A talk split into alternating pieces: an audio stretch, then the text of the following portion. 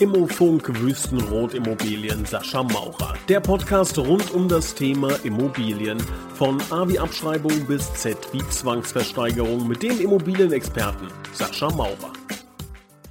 Hallo und herzlich willkommen zu einer neuen Ausgabe Immofunk Wüstenrot Immobilien Sascha Maurer. Wir sprechen heute über das Thema Fehler beim Immobilienverkauf. Wenn Sie also vorhaben, eine Immobilie zu verkaufen und da vielleicht so ein bisschen Angst davor haben, oh Gott, da könnte man ja ein paar Fehler begehen, dann sollten Sie in dieser Folge ganz genau zuhören. Wir sprechen über ja klassische Fehler, die so passieren, vielleicht auch schon bei der Wertermittlung. Wie findet man eigentlich den richtigen Käufer? Was können da für Fehler passieren? Und dann auch, auch natürlich beim Thema Notarvertrag. Das alles wollen wir besprechen mit unserem Fachmann. Ich begrüße recht herzlich Sascha Maurer. Herr Maurer, schön, dass Sie dabei sind. Ja, herzlich willkommen. Ich freue mich auf die kommende Folge. Herr Maurer, Fehler beim Immobilienverkauf. Sind die Ihnen schon mal passiert?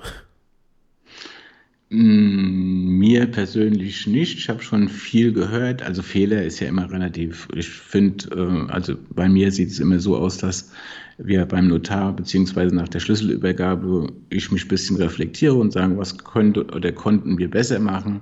Und natürlich sind am Anfang, also wir sind jetzt mittlerweile über 13 Jahre äh, im, ja, im, in der Maklerbranche tätig. Natürlich sind am Anfang Fehler passiert, allerdings Gott sei Dank muss man sagen, keine gravierenden Fehler. Ähm, man hat in der Zeit durch die Erfahrung äh, von 13 Jahren natürlich dazugelernt, aber ähm, jetzt keine gravierenden Fehler, die ich jetzt, äh, die mich, äh, die mich teuer zu stehen bekommen haben. Was sind denn so die klassischen Fehler, die es so gibt? Was ist Ihnen denn so ähm, aufgefallen in den letzten 13 Jahren? Was machen die Leute für klassische Fehler beim Immobilienverkauf? Also der, der schlimmste Fehler oder der am meisten Geld kostet, ist eigentlich, äh, wenn man den Wert der Immobilie vor dem Verkauf falsch bestimmt. Das ist so der typische Fehler, den auch viele Eigentümer machen. Ähm, ob das jetzt ähm, ja, wirklich Eigentümer sind, die alleine verkaufen möchten oder auch teilweise Kollegen, Makler, ähm, die die komplette Wertermittlung falsch ähm, berechnen. Oder wenn der Kunde meint, es geht nur mit einer Online-Bewertung, liegt er zu 90 Prozent falsch. Natürlich haben wir das auch zum Beispiel auf unserer Homepage, eine Online-Bewertung. Ähm, man muss aber sagen, es ist halt wirklich nur ein groben Wert, weil es gibt keine äh, Online-Bewertung, die einen äh, Grundstücksmarktbericht hinterlegt hat, sprich auf Umrechnungskoeffizienten Rücksicht nimmt, äh, Marktanpassungsfaktoren, ähm, die Standardstufen richtig bestimmen kann. Also von daher, ähm, oder was auch ein interessantes Thema ist, äh, die Gesamtnutzungsdauer das ist alles bundesweit hinterlegt. Äh, da ist halt auch ein Grundstücksmarktbericht oder beziehungsweise ein Bodenrichtwert. Heißt ja nicht, äh, wenn ich in Köln 1000 Quadratmeter Grundstück habe mit einem Bodenrichtwert von 800 äh, Euro der Quadratmeter, dass mein Grundstück dann 800.000 Euro wert ist. Das kann mehr wert sein, kann aber auch weniger wert sein. Von daher liegt der der wirkliche oder entscheidende Fehler bei der Wertermittlung, der richtigen Wertermittlung. Daher habe ich mich auch halt vor sehr viel damit befasst und dann nachher auch die Ausbildung zum Sachverständigen gemacht. Das ist hm, tatsächlich so ein großes Thema. Ne? Das haben wir jetzt in vielen Podcast-Folgen schon gehört. Wertermittlung ist einfach das A und O. Haben Sie da schon mal persönlich irgendwie so Dinge erlebt, die komplett weiß ich nicht, komplett daneben war, dass jemand gedacht hat, oh, meine Immobilie ist jetzt irgendwie 600 Euro wert und das waren in Wirklichkeit 600.000 oder äh, andersrum. Gibt es da irgendwie so Stories, die Sie schon erlebt haben? Ja, also gerade in, im Bereich des, der, der Grundstücksbewertung, also prinzipiell muss man dazu sagen, dass eine, eine Immobilie wird, wird ja an zwei äh, Phasen bewertet. Einmal das Grundstück und einmal das Haus. Das Haus ist, äh, also wenn man es richtig macht, das Haus ist okay, ja, ähm, vom Prinzip her äh, noch einfach zu bewerten, aber fängt beim Grundstück dann an, äh, wenn ich nach dem Bodenrichtwert gehe, jetzt gerade hier in Nordrhein-Westfalen, haben wir einen sehr großen oder gute Möglichkeiten, das zu bewerten, weil wir da auch viele Daten haben mit Umrechnungskoeffizienten. Ja, dass auch Kollegen, die ähm, dann sagen, wir haben hier ein Grundstück von bleiben wir nur mal bei den 1000 Quadratmeter, äh, Quadratmeterpreis 800 Euro, haben sie schon mal allein, das Grundstück ist ja schon 800.000 Euro wert. Dann kommt der Herr Maurer an und sagt, ja, das ist schön und gut, dass wir eine, ähm, einen Bodenrichtwert von 800, Quadrat, äh, von 800 Euro haben äh, pro Quadratmeter. Allerdings gibt es halt Umrechnungskoeffizienten und durch die Umrechnungskoeffizienten sind es dann halt nur vielleicht 600 Euro, äh, 600.000 Euro was das Grundstück dann wert ist. Und plus dann das Haus drauf. Also man kommt da schon auf extrem große Preisunterschiede und Ermittlungsfehler, ähm, die äh, dann wirklich zum Vorschein kommen, wenn man es weiß. Allerdings, mhm. wenn man äh, sich falsch beraten lässt und sagt, ja gut, er muss es ja wissen, der, der, soll seinen Job äh, kennen, dann ähm, sind das natürlich Fehler, die wirklich äh, in die zehn oder sogar Hunderttausende gehen können. Andersherum ist es natürlich auch schon passiert, ähm, wo der, der Eigentümer oder beziehungsweise der ähm, Kollege oder der Eigentümer davon ausgegangen ist, okay, wir haben einen Quadratmeterpreis von 800 Euro äh, Grundstück und ich habe aber nur 200 äh, Quadratmeter, dann hat er dann dementsprechend 800 mal 200, war er dann bei 160.000. Äh, so, aber durch die kleine, äh, durch die Verkleinerung des Grundstücks, die Umrech äh, Umrechnungskoeffizienten, äh, war das Grundstück dann nachher 300.000 Euro wert. Ähm, also von daher nur das Grundstück, dann kommt natürlich das, das Haus noch dabei, was man äh, dazu bewerten muss.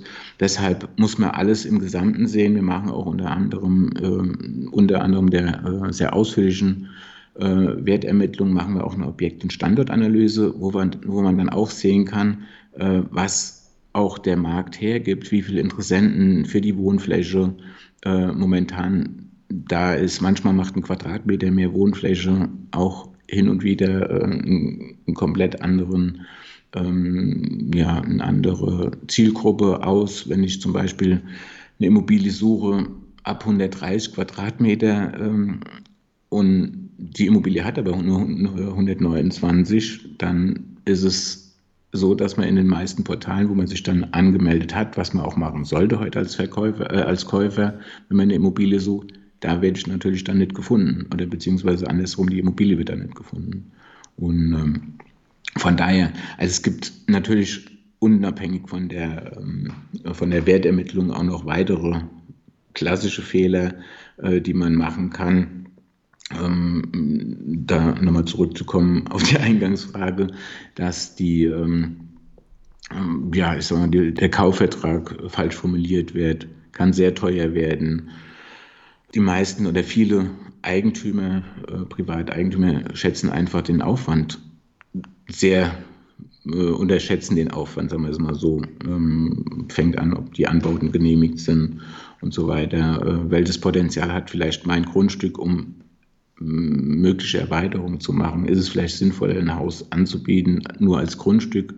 Ähm, ist manchmal gerade heute in der Zeit besser, weil es Bauträger gibt, die reißen das Haus ab, weil das Haus in der Regel nicht den, den Wert äh, hergibt und bezahlen dafür fürs Grundstück, weil sie ihre Häuser drauf verkaufen möchten, diese dann, wie gesagt, das eine abreißen dafür drei neue Häuser draufbauen.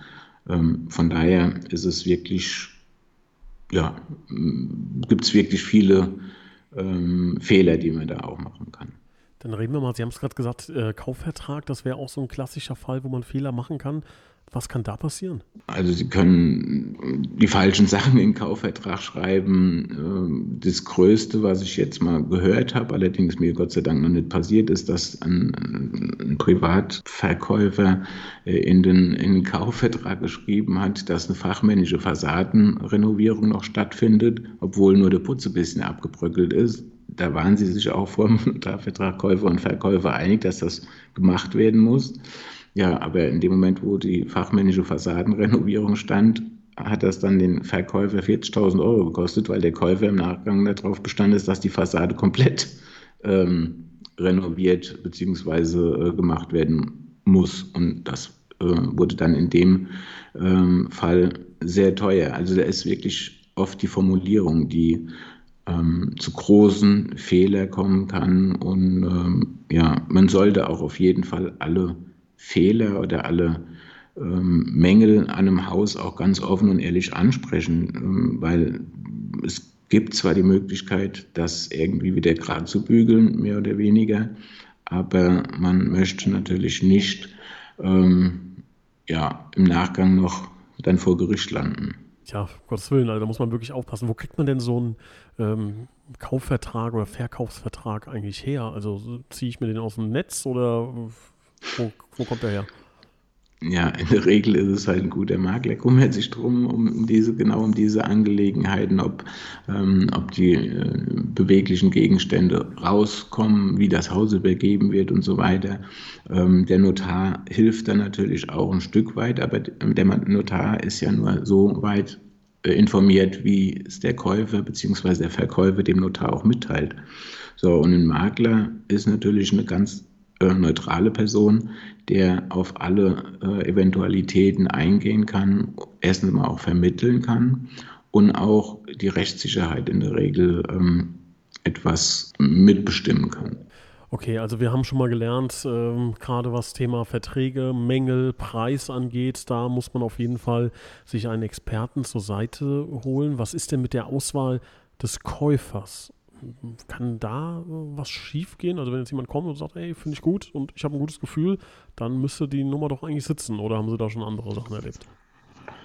Ja, da passieren natürlich auch große Fehler oder können äh, große Fehler, da verliert man äh, zuerst mal Zeit. Ähm, man muss sich, das steht auf jeden Fall fest, äh, eine, eine, Finanzierungsbestätigung äh, für das Haus auch ähm, zeigen lassen vor der Unterschrift beim Notar. Also da kann ich nur äh, mit erhobenem Finger vorwarnen. Also es bringt nichts, wenn einer kommt und hat ein Finanzierungszertifikat von der Bank und sagt, ja, äh, das Haus kostet jetzt mal 450.000 Euro, aber ich habe hier ein Finanzierungszertifikat für 500.000.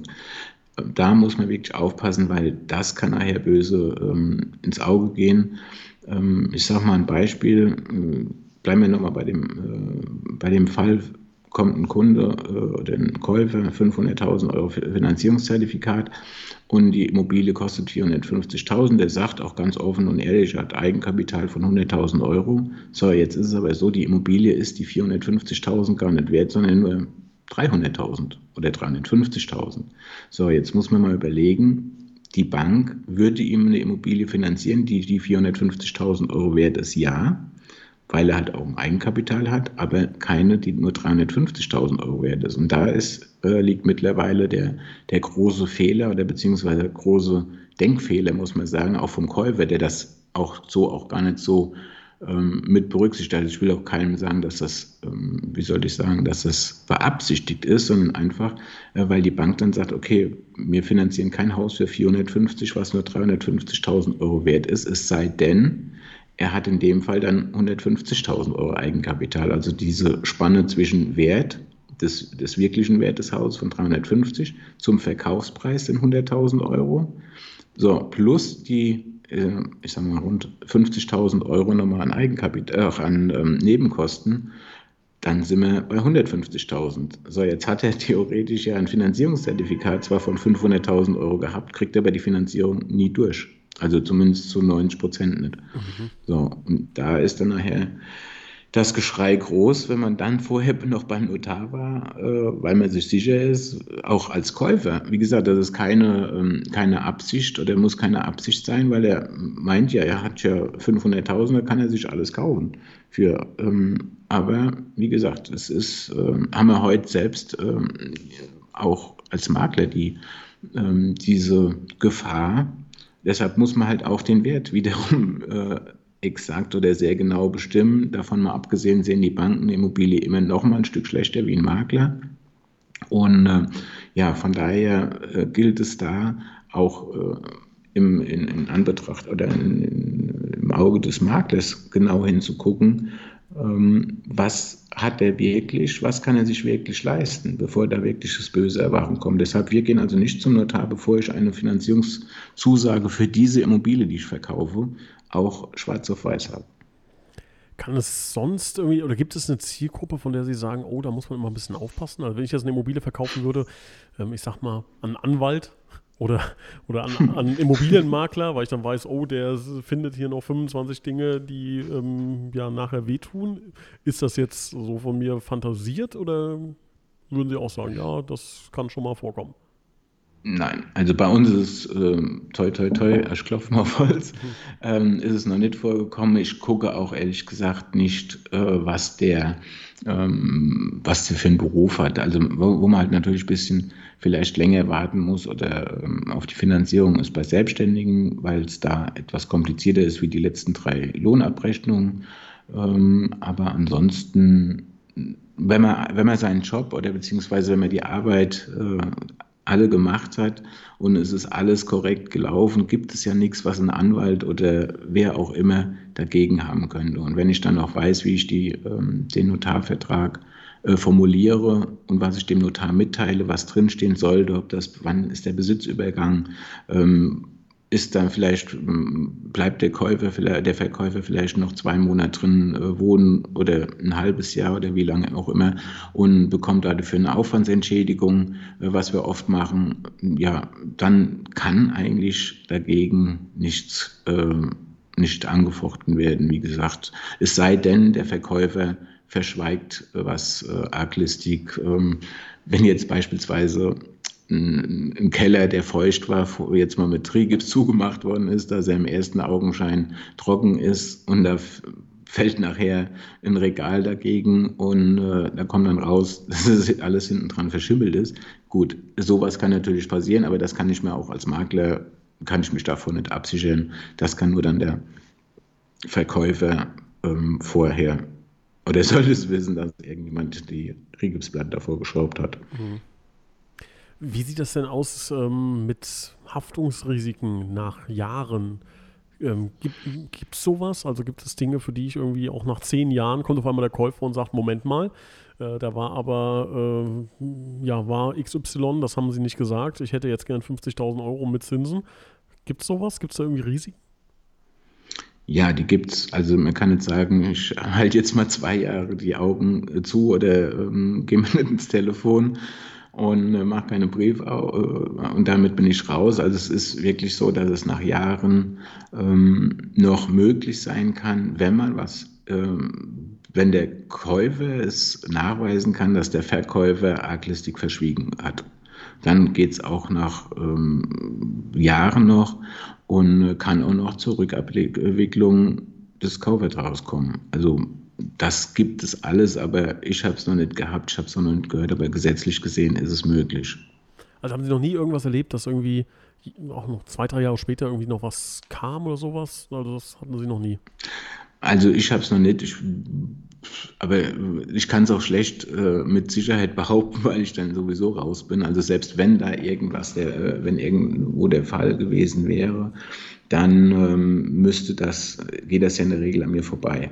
Es sei denn, ich werde irgendwo wiederum als Zeuge ähm, aufgerufen. Wir hatten, äh, wobei ich muss sagen, fällt mir gerade ein Mitarbeiter, äh, bei dem war das einmal, äh, dass da Sachen, ähm, ja, ich sage jetzt mal im Nachgang zum ähm, Vorschein kamen, wo die Eigentümer, die Käufer äh, sich dann nochmal an uns gewendet haben und wir konnten aber dann auch sagen, wir wussten davon nichts, weil wir messen, zum Beispiel ging es um feuchten Keller, äh, wir messen zum Beispiel bei der Wertermittlung oder beim ersten Besuch auch die Feuchtigkeit in der Wand und gehen da auch offensiv mit um und sagen das auch dem Käufer. Warum und weshalb äh, ist die Wand feucht? Was kann man machen? Was soll man oder was muss man machen, um es zu beseitigen? Macht es Sinn, ein Haus von 1900 einen Keller abzudichten? Ähm, und, und, und so weiter. Ähm, von daher ist das jetzt nicht äh, was, wo ich sagen würde, das ist jetzt aktuell oder beziehungsweise generell schon mal vorgekommen in, in größerem, größerem Ausmaß. Ich hoffe, Sie und Sie, liebe Hörer, hören jetzt nicht äh, lautes Gepolter im Hintergrund. Bei uns ist hier gerade schweres Unwetter, Hagel, möchte ich mal sagen, sogar so fast Maiskorn groß. Äh, ist ja auch so ein Ding, was passieren kann. Ne? Gerade mitten, äh, mitten in der Übergabe bei der Unterschrift auf einmal Hagelschaden und das Dach fliegt weg. Äh, Wäre auch so ein klassischer Fehler, aber dafür kann man nichts, dass ja dann höhere Gewalt. Das ist, genau, das ist, zumal ich sage mal, ähm, ein, ein, Makler sollte ja auch eine Vermögensschadenhaftpflichtversicherung äh, haben. Ähm, wenn man sich für einen Makler entscheidet, das sollte man da auch drauf achten. Aber klar, ich meine, für Unwetterschäden, gerade von, von Seiten der in, der in der Zeit von Kaufvertrag bis Übergabe, da ist keiner vorgefeilt, würde ich mal sagen. Ja, also wenn da irgendwie ein Wirbelsturm kommt, dann ja. Dann, Hauptsache das Dach ist noch da. Das stimmt, das stimmt. Ja. ja. Ähm, haben Sie denn auch schon mal von Kollegen gehört, zum Beispiel, äh, bei denen wirklich so Fehler passiert sind, dass auch so eine Versicherung dann ziehen und greifen musste? Nee, muss ich ganz ehrlich sagen, mhm. nein. Mir, von Wüstenrot Immobilien muss ich sagen, wir haben halt auch ähm, extrem gute Makler. Ähm, jetzt, wo man das vielleicht auch unter sich erzählen würde, äh, habe ich persönlich schon nichts gehört und mit anderen, ich glaube nicht, dass mir das eine äh, von meinen Kollegen außerhalb Wüstenrot erzählen würde, wenn er einen mhm. Fehler gemacht hat und dadurch eine Vermögensschadenhaftpflicht ähm, ja, in Anspruch genommen werden müsste. Jetzt haben Sie eingangs gesagt, dass auch ein ganz großer Fehler ähm, das Zeitmanagement ist, dass potenzielle Immobilienverkäufer das ähm, oft falsch einschätzen und ähm, mit einer falschen Erwartungshaltung daran gehen. Ähm, wie lange dauert denn so ein Prozess wirklich? Also wenn ich jetzt sage, nein, das kann ich alles alleine, ähm, wie lange würde ich dann ungefähr brauchen? Könnte, kann man das so über den Daumen sagen? Ja, ich kann es äh, nahezu, ja, minutiös ist vielleicht übertrieben, aber ich würde mal sagen, also bei uns ist wirklich so, wenn wir den ab dem Tag, wo wir sagen, wir gehen in, in den Verkauf, also sprich, wir bekommen den Auftrag, brauche ich 14 Tage für die Unterlagen ähm, zu besorgen, die alle vorhanden sein müssen, bevor man mit dem Verkauf offiziell startet, äh, sprich auch mit Fotos und so weiter, Drohne, äh, also Drohnenflugorganisationen, äh, virtuelle Besichtigungen, alle Unterlagen besorgen, ähm, was eine enorme ähm, Zeit in Anspruch nimmt, ähm, auch mit den Behörden zusammenzuarbeiten, dass man auch die aktuellen äh, Flurkarte, die Grundbuchauszüge und so weiter vorliegen hat. Und ähm, ja, dann vom Start an würde ich mal behaupten, dass man in einer Woche einen Käufer hat. Dann hm, braucht man ungefähr noch vier bis sechs Wochen, bis er eine Finanzierung sicherstehen hat, dass er mir das auch nachweisen kann. So, dann sitzt man nach ähm, sechs bis acht Wochen beim Notar und dann sagt man, okay, innerhalb von vier Wochen das ist bei uns momentan so die Regel, vier bis sechs Wochen äh, ist die Möglichkeit, dass das Geld auf dem Konto ist, dass die Fälligkeitsvoraussetzungen gegeben sind. Also sprich, wir reden dann von Start äh, bis Ende drei Monate. Und es sei denn, es gibt eine Möglichkeit, wenn eine, äh, ein Käufer kommt und sagt, ich will ein Haus für 500.000 Euro kaufen, habe 600.000 Euro auf der Bank, dann geht es vier bis sechs Wochen schneller. Aber alles andere halte ich für ja, sehr ähm, ambitioniert, um das mal vorsichtig auszudrücken. Ich will es jetzt nicht ausschließen, aber äh, das ist schon eher die Regel, wie ich sage. Und länger kann es natürlich auch dauern, ähm, wenn, wenn man zu teuer mit dem, äh, mit dem Kauf oder zu teuer mit, mit dem Verkauf beginnt, dann hat man vielleicht wirklich einen Käufer und dann trifft genau das ein, was ich vor Anfangs oder äh, Zwischenzeit schon mal erwähnt habe, dass man einen Käufer findet, man wiegt sich in Sicherheit und nach vier Wochen bekommt der Käufer dann die, äh, die Benachrichtigung, nee, also das Haus finanzieren wir nicht von der Bank, sondern fängt man wieder von vorne an. Mhm. Dann sind vielleicht die Käufer, die vielleicht vorher auch äh, es genommen haben oder hätten, ähm, haben vielleicht was anderes gefunden, also fange ich das Ganze wieder von vorne an. Also da sind halt auch ähm, ja, diverse ähm, Zeitinvestitionen, die, die man da berücksichtigen muss. Und äh, davon mal abgesehen, dass wenn Sie heute einigermaßen einen, äh, einen Preis treffen beim Verkaufsstart, dann können Sie davon ausgehen, dass Sie eine Woche lang nur am Telefonieren ähm, und an E-Mails beantworten sind. Wenn Sie das richtig machen wollen und sich dann nachher auch für einen richtigen Käufer entscheiden wollen, um alle ähm, ja, Anfragen und Interessenten zu bedienen, beziehungsweise auch die Fragen höflichkeitshalber auch zu beantworten. Hm. Wie, wie ist es denn, wenn ich jetzt schon irgendwie einen Fehler gemacht habe oder ich bin in diesem Prozess und merke, um Gottes Willen, ich habe das falsch eingeschätzt. Äh, das sind Dinge, die ja nicht rund laufen. Ich muss jetzt doch noch zu einem Experten. Kommt sowas vor? Also übernehmen Sie dann und sagen, okay, ich will versuchen es auszubügeln oder startet man dann von vorne? Wie oder geht das überhaupt? Das sind die Fragen zu dem Thema. Äh, jemand hat schon gestartet und kommt nicht weiter. Ja, übernehmen wir. Kommt auch hin und wieder vor. Wenn äh, oft ist es logischerweise so, dann, äh, dass, äh, ja, dass die Leute zuerst mal selbst versuchen, natürlich mit einem erhöhten Preis, weil sie denken, ja, dann kann der Käufer ja mehr bezahlen, wenn er den Makler nicht bezahlen muss. Das ist aber ein falsches Denken in dem Sinn. Ähm, aber dann, das kommt schon ähm, hin und wieder vor, dass sie dann kommen und sagen, ja, wir haben es jetzt selbst versucht, äh, kam entweder mit der Anzahl der Nachfragen überhaupt nicht klar. Die haben nachts angerufen, dann waren sie Besichtigung, haben, bei der Besichtigung haben sie mal einen Aschenbecher mitgenommen oder sonst irgendwas hat gefehlt nach der Besichtigung. Und ähm, also es ist wirklich auch schon vorgekommen, dass die Leute so äh, zu uns kamen. Naja, und auf jeden Fall, ähm, ich sage dann immer, nehmen Sie es raus aus dem Netz, äh, aus, den Internetportalen, dass es halt wirklich keiner mehr ähm, sieht in dem, in dem Fall.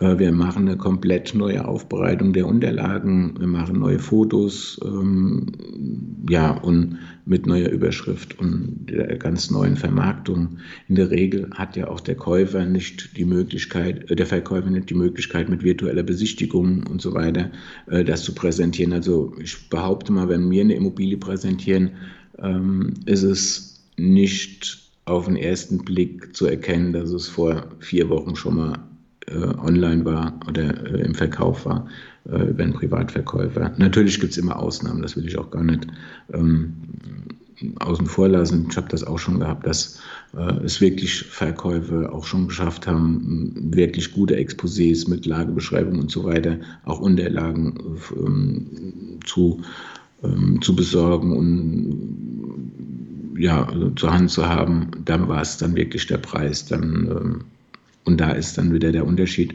fängt man natürlich zu hoch mit dem Preis an, ist es nachweislich so, dass man nachher unterm Strich weniger erzielt, weil der ein oder andere, der ist beim ersten Mal draufgesprungen, nenne ich es jetzt mal salopp, äh, draufgesprungen wäre, der sagt dann, oh, jetzt sind sie mit dem Preis runtergegangen, dann warte ich mal noch ein bisschen, dann gehen sie nochmal runter, dann stimmt was nicht. Dann ist die Immobilie äh, faul oder wie man so schön sagt, die Immobilie ist verbrannt nach einer Zeit.